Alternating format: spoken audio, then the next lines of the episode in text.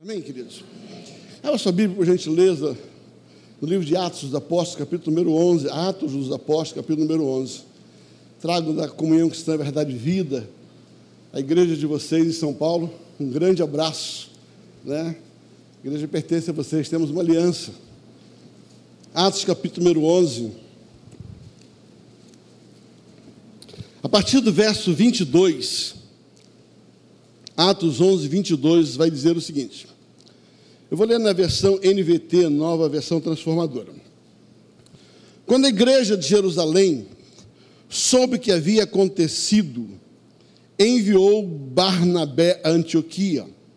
Ao chegar ali e ver essa demonstração da graça de Deus, alegrou-se muito e incentivou os irmãos a permanecerem fiéis ao Senhor. Barnabé era um homem bom, cheio do Espírito Santo e de fé. E uma grande multidão se converteu ao Senhor. Então, Barnabé foi a Tarso procurar Saulo. Quando o encontrou, levou para Antioquia. Ali permaneceram com a igreja um ano inteiro, ensinando a muitas pessoas. Foi Antioquia que os discípulos, pela primeira vez, foram chamados de parecidos com Cristo, de cristãos. Queridos, o tema da minha mensagem nesta manhã, você que gosta de anotar e tá?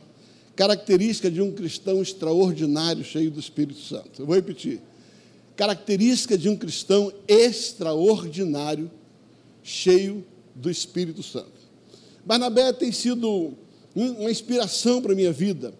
As características que haviam na vida de Barnabé, as ações na vida de Barnabé, têm sido para mim uma lição, um alvo, um anelo.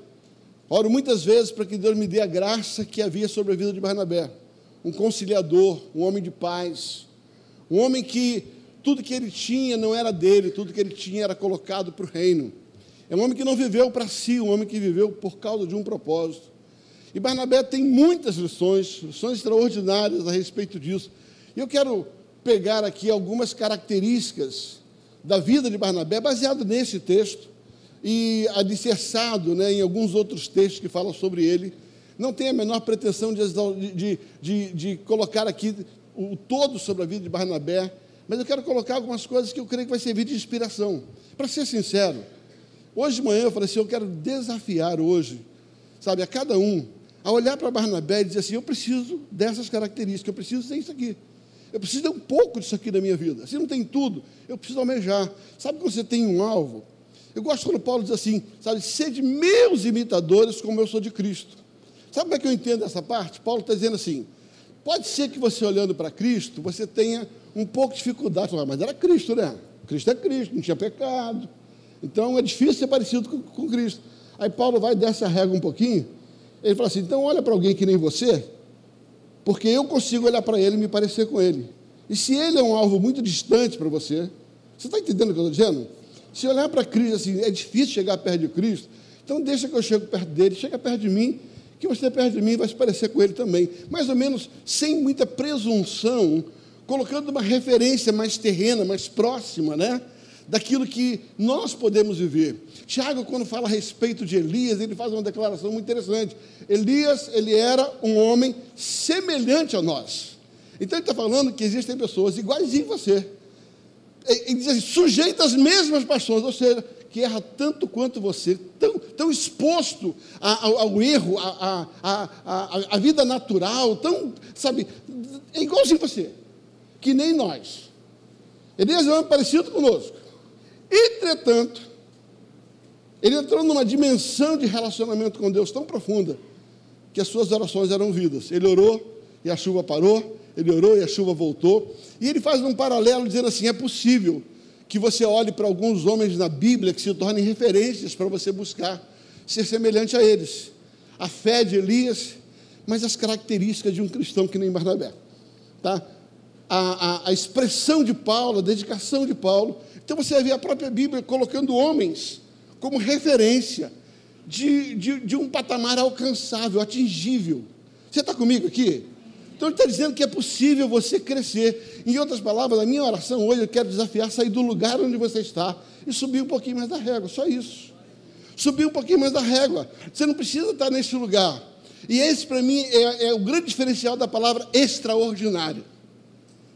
A palavra ordinário significa comum. Uma coisa comum. Agora você se torna extraordinário quando você faz algumas coisas a mais do que o ordinário. Por isso a palavra extra. São cinco letras. Extraordinário.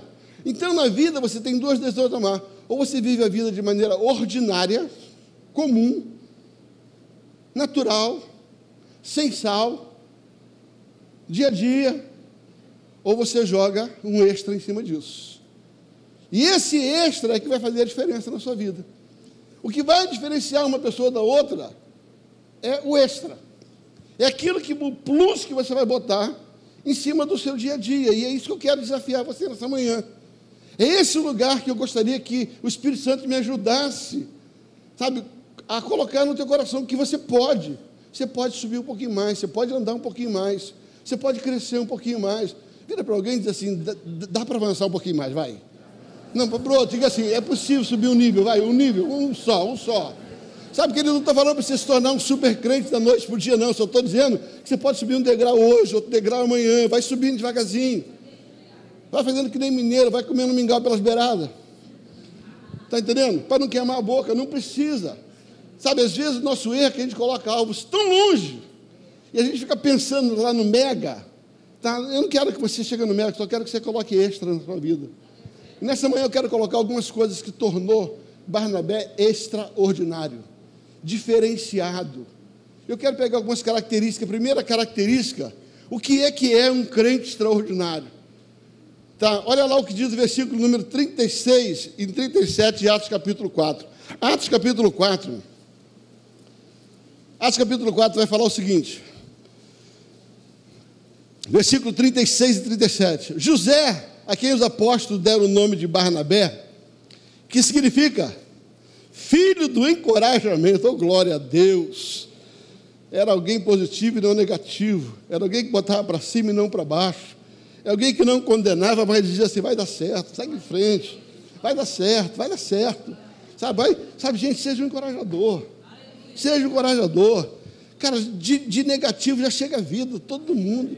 Sabe, eu não entendo, gente, entenda. Cara, a gente se apanha o tempo todo. Quando a gente chega perto do irmão, a gente precisa dar uma palavra de encorajamento. Vai dar certo, acredito em você. O cara está na pior, mas vai dar certo. Eu tenho um tio que o Senhor já recolheu, tio Eli. O tio Eli era baixinho, bem, bem quietinho. Né? E ele, ele brincava, ele tinha uma brincadeirinha dele, era sempre assim, a mesma brincadeira. Ele dizia assim: está ruim, está muito ruim, está ruim, ruim, ruim. Não dá para ficar pior? Então está perto de ficar bom. Se você não tem como descer mais, é só subir. Querido, filho do encorajamento. Não importa o poço que alguém esteja, existe uma palavra de encorajamento. A tua palavra pode levantar alguém, querido. A tua palavra, seja extraordinário. Pastor, você não está vendo vantagem nenhuma nele. Não precisa ver ele, precisa ver o que está por trás dele. Você precisa entender que aquilo que ele está vivendo não é ele.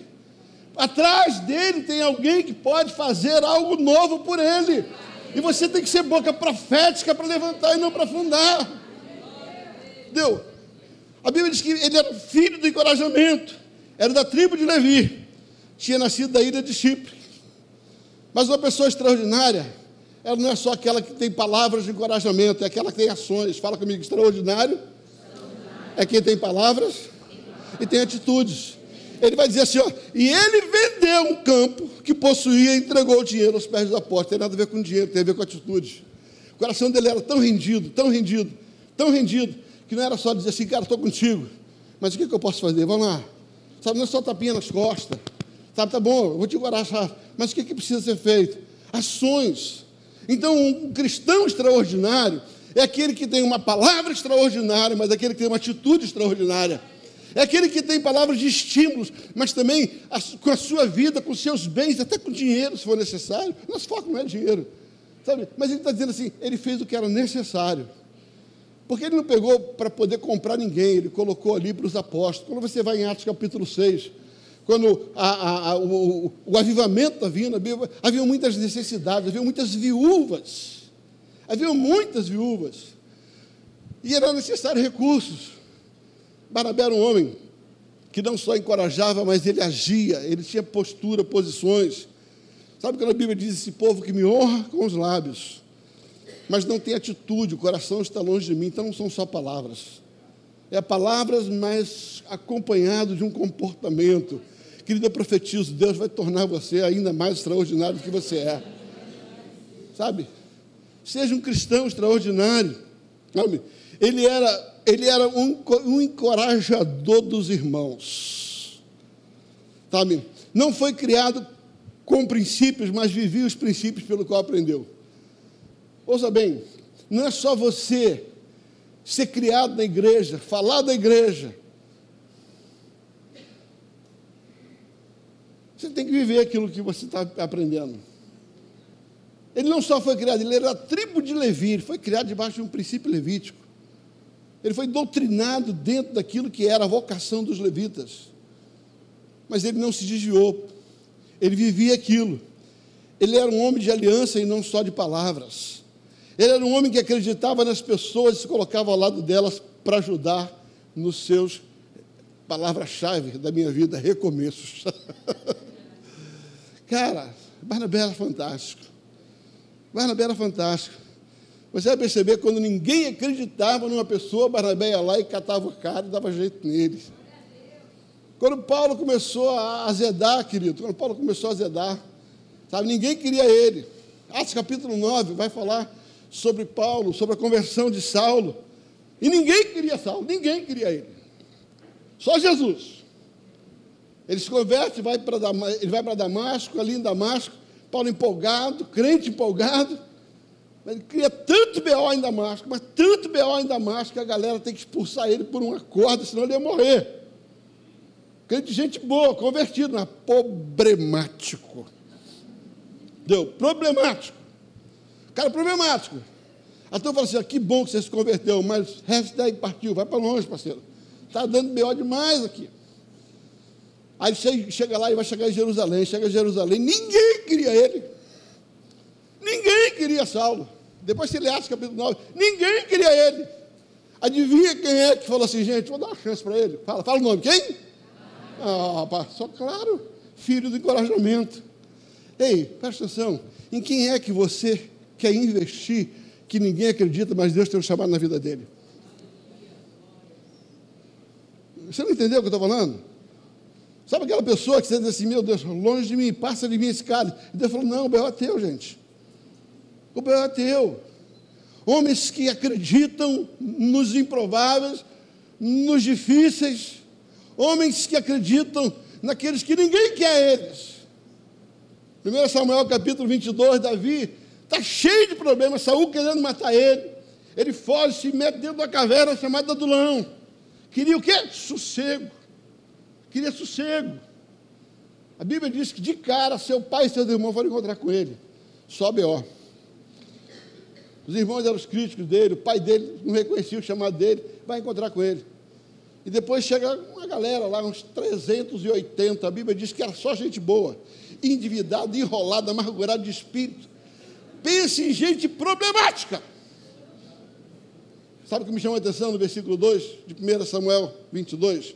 A Bíblia diz: E Davi se fez chefe dele. Davi falou assim: Quer saber? Ninguém acredita neles. Dá esse B.O. para mim. Dá, deixa comigo. Deixa comigo que eu vou resolver a vida desses caras. Se eu preciso de um cara para acreditar em alguém, sou eu, Deus, conta comigo. Sou eu, conta comigo. Filho de encorajamento. Você quer ser extraordinário?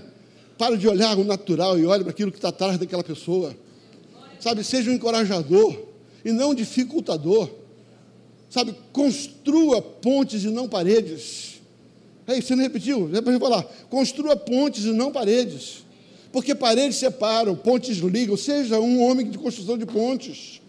Sabe, começa a construir ligações entre pessoas. Para de construir muros de separação. Barnabé era extraordinário porque existia sobre ele um entendimento de que tem jeito. tem jeito. Tem jeito. Já parou para pensar por que, que Jesus não foi até a faculdade teológica de Jerusalém, procurou Gamaliel, o reitor da faculdade, e falou assim: me dá 12 dos melhores alunos daí. Ele só pegou BO, gente. Só pegou BO. Que nem Davi ele falou assim: pode deixar, pai, está comigo. está comigo. Chama para você a responsabilidade e bota Deus nesse processo que você vai ser encorajador. Seja um cristão extraordinário, acredite em pessoas. Seja um cristão extraordinário. Faça a diferença dos outros. Segundo lugar, uma pessoa extraordinária, um cristão extraordinário, cheio do Espírito Santo, sempre vai enxergar coisas boas em lugares complicados. Pastor, onde é que está isso no texto? A Bíblia diz que tinha uma situação lá em Antioquia. Antioquia era um lugar complicado. E o que, que chegou lá em Jerusalém? Lá na matriz, na igreja matriz, na igreja sede. Ó, a turma lá em Antioquia tem alguma coisa errada lá. O reteté, o fogo lá está descontrolado. É mais ou menos assim, é mais ou menos essa conversa. Ó, tem uma coisa acontecendo lá em Antioquia, na igreja filha de Antioquia lá. Aí eles pararam para pensar assim, tem que mandar alguém para resolver lá. Vou mandar quem? Quem eles mandaram? Não, não, quem mandou? Ah, eu não ouvi. Quem ele mandou? Por quê? Porque Barnabé é aquele cara que tinha uns olhos bons. Ainda num lugar difícil, ele ia enxergar coisas boas. Por que, que não mandaram outro? Por que, que não mandaram um dos apóstolos que teve com Jesus? Barnabé não estava com Jesus. Por que não mandou um dos doze? Um dos onze que sobrou? Por quê? Porque ninguém tinha a característica de Barnabé, um encorajador. Alguém que tem, verdadeiramente vai enxergar. A Bíblia diz que tudo é bom para quem tem olhos bons, queridos. Tudo é bom para quem tem olhos bons. Você quer conhecer uma pessoa? Ouve o que ela fala. Se o que ela fala é reclamar de todo mundo, você perceber que os olhos dela estão focados nisso. Estão focados nisso. Cola do lado de alguém, você vai descobrir já já quem ele é. Então, Barnabé conseguiu enxergar coisas boas em lugares complicados. Terceiro lugar, uma pessoa extraordinária, cheia do Espírito Santo, ela se alegra com a vitória dos outros. Diga amém. Gente, é tão difícil isso, se alegrar com a vitória dos outros. Pastor, onde é que está isso no texto? Você vai ver que a Bíblia diz que quando Abel chegou ali, ele se alegrou quando viu a graça de Deus sobre aquele lugar. Ele chegou ali e viu a graça de Deus, a Bíblia diz que ele se alegrou, porque viu a graça de Deus sobre aquele lugar. Queridos, aprenda a se alegrar com a vitória dos outros, ainda que você esteja no perrengue que não cabe mais. Há uns anos atrás, eu era mais novo, garoto novo, menino lá de Barbacena. Aliás, brincadeira à parte, eu comecei a falar isso aí, viajando, né? Não, porque quando eu era menino lá em Barbacena, aí um dia, uma pessoa começou a discutir, falou assim, pastor, é carioca, não, ele é de Barbacena. Não, mas ele falou que ele vai Barbacena, eu tenho isso no vídeo. Gente, você, você não é do passado. É uma brincadeira que tinha quando eu era garoto novo, lá em Barbacena. Eu sou carioca do Vidigal, fica tranquilo. Sabe? Sabe, eu me lembro, quando eu era mais novo, eu estava no ministério, começando no ministério, e aí os pastores todos viajaram. Aí foram para o Cabo Canaveral. Lá, queria ver os foguetes, queria ver a NASA, Fiquei sozinho na igreja. Ralei dez dias sozinho. E tinha muito pior. E todo mundo foi e eu fiquei. Aí quando voltou, um pastor começou, não, porque nós andamos de Mercedes, fomos não sei o quê, vimos lá. Aí eu comecei, é, enquanto uns trabalham, outros carregam pedra, né? Não sei o quê, né? Rapaz, o meu pastor e falou assim, é impossível se alegar com a vitória dos outros, né? Ali eu aprendi, querido. Eu aprendi. Não é porque eu estava carregando pedra que eu não podia me alegrar com quem estava em Cabo Canaveral. Ei, o que, que você está tentando me dizer hoje? Estou dizendo para você, quer ser extraordinário? Ainda que a tua vida esteja muito ruim, comece a se alegrar com a vitória do outro. Sabe, ouça bem, comece a se alegrar com a vitória do outro. Sabe por quê? Porque exatamente é nesse lugar de alegria que você ganha força para viver a sua alegria. Você sabia que existia uma profecia específica, Obadias, é uma profecia específica, onde Deus ele vai punir uma nação que se alegrava com, com a derrota do outro. Depois leia a profecia de Obadias. A Bíblia diz assim, ó, porque você se alegrou no dia mal do seu irmão, olha o que vai vir sobre você. Pau! Isso é Obadias. Agora eu quero pegar a outra realidade. Se alegra com a vitória do seu irmão, porque você vai ser alegre também. Sabe, põe um pouco de alegria, ainda que você não esteja vivendo isso.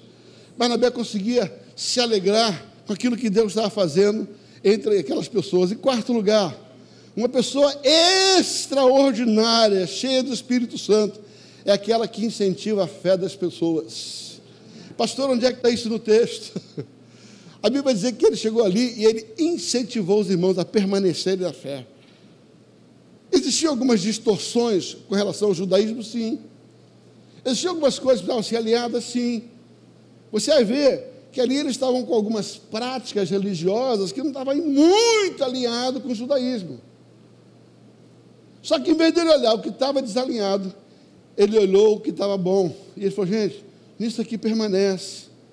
Você vai ver um pouquinho mais à frente, em Atos capítulo 15, quando se faz um concílio, e diz assim, ó, gente, vamos parar de perturbar aqueles caras lá. Deixa os gentios lá na boa. Fala só para eles não comer sangue, fala só para eles não se prostituir. O restante, tem crise, vai, sai para o abraço. Deixa os caras viver. Sabe, entenda, querido, você precisa entender algo. Sabe, é, incentive a fé das pessoas. Pastor, mas aquele cara ele está fedendo. Como assim? Tem gente que fede menos, tem gente que fede mais.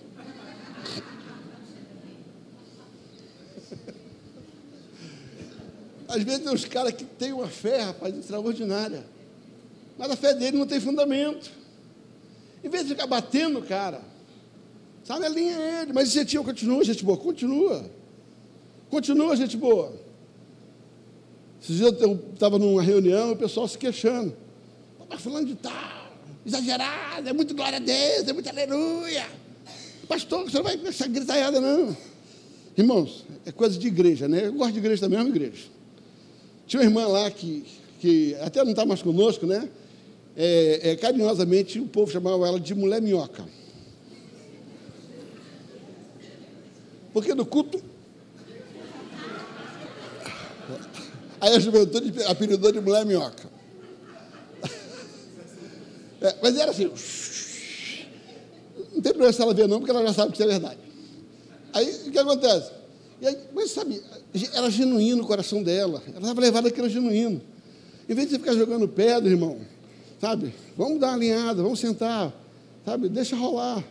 Aí alguém falou, pastor, você não se incomoda com isso, não? Eu falei, gente, eu prefiro diminuir a intensidade do fogo do que tentar acender o fogo onde ele não tem.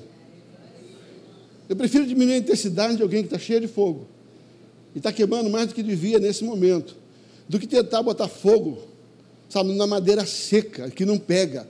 Eu prefiro gente exagerada na fé do que gente morta. A gente dá uma segurada, mas deixa a criança rodar, gente.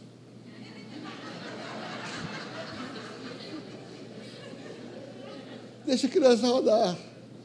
Deixa ela rodar. Meu medo é se virasse a igreja minhoca, mas não virou, não. Sabe que esse tipo de gente contagia, né? Vamos lá, daqui a pouco eu tenho que terminar. Quinto lugar, uma pessoa extraordinária, cheia de Espírito Santo, ela é cheia de bondade.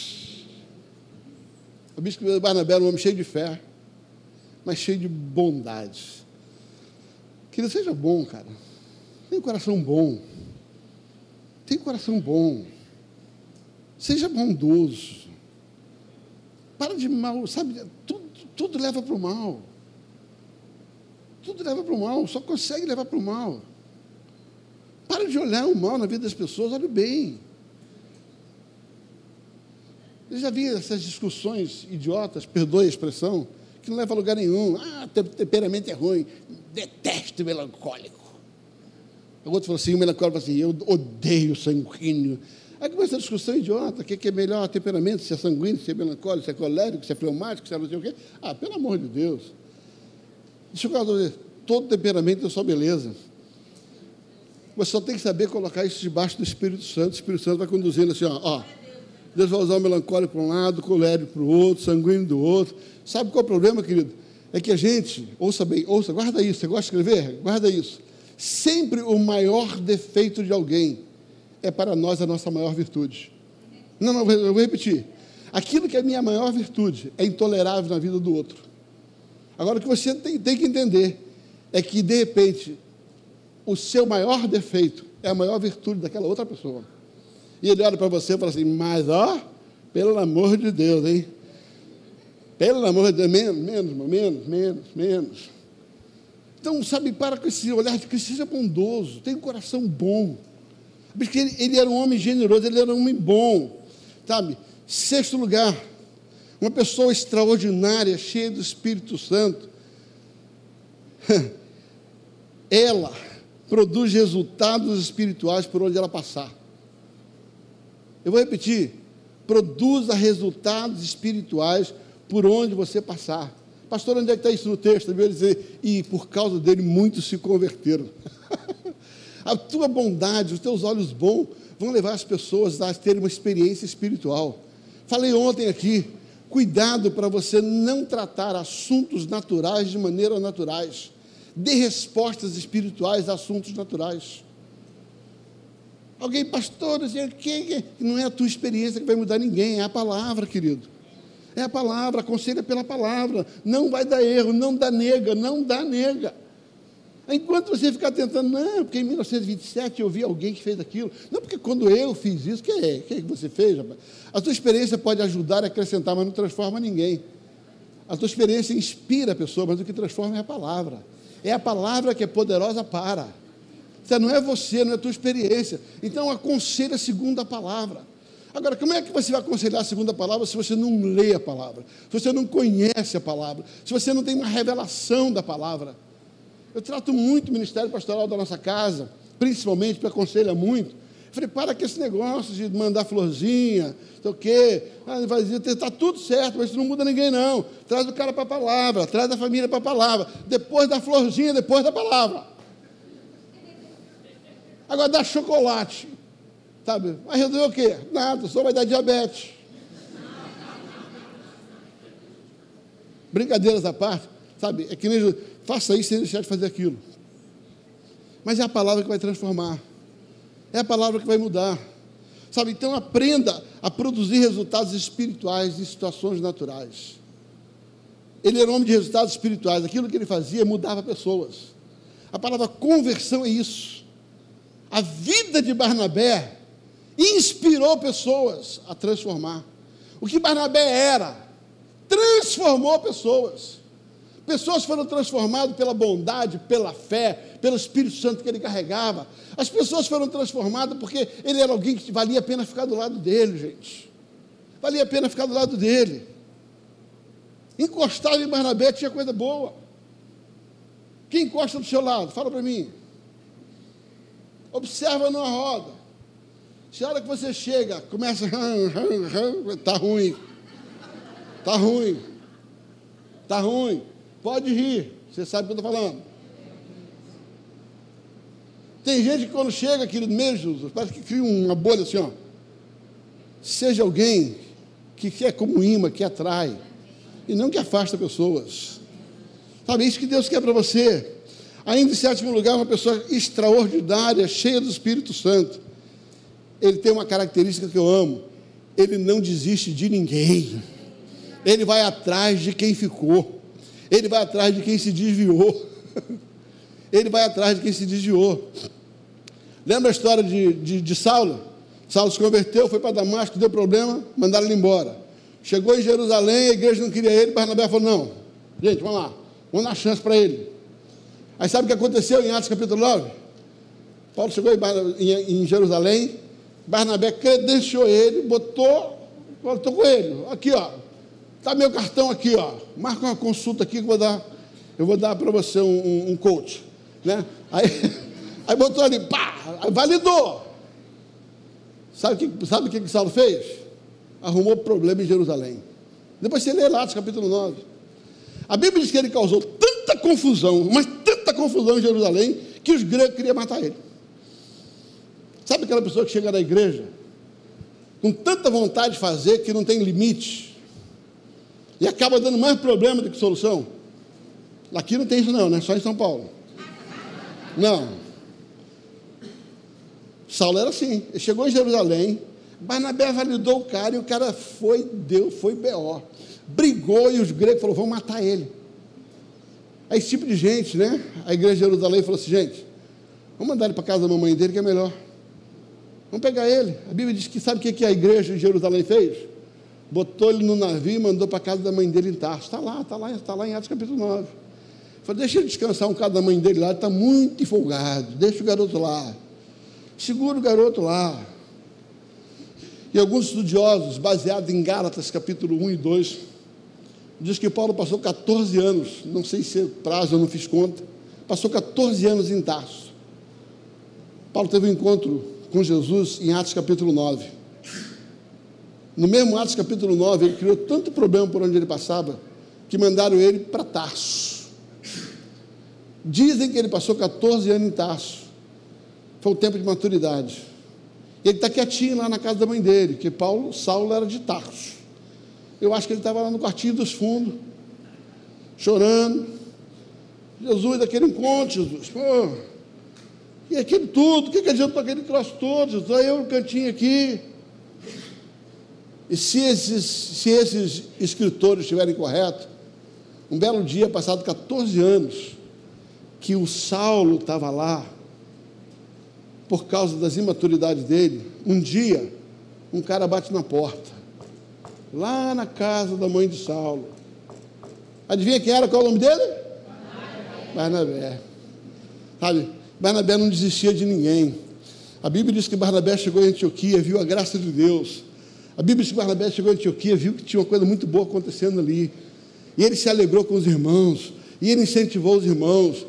Mas daqui a pouco ele falou assim: Cara, isso aqui tem a cara do Saulo. E o Saulo está tanto tempo longe, a Bíblia diz que ele sai de Antioquia. E ele vai até, ele vai, sai de Antioquia, vai até Tarso. E a Bíblia diz que ele foi lá e pegou Saulo. E trouxe Saulo para o meio do avivamento de Antioquia. Você quer ser extraordinário? Vai buscar os Saulos que estão presos nos tarsos da vida Vai buscar os Saulos que estão afundados na casa da mamãe, estão longe da igreja, se decepcionaram, sejam por erros que eles cometeram, ou sejam por erros que os outros cometeram. Você está comigo aqui? Você quer ser extraordinário? Não desista de gente.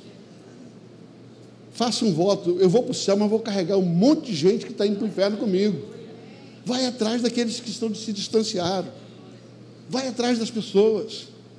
Você se torna extraordinário quando você entende que o céu não é só para você.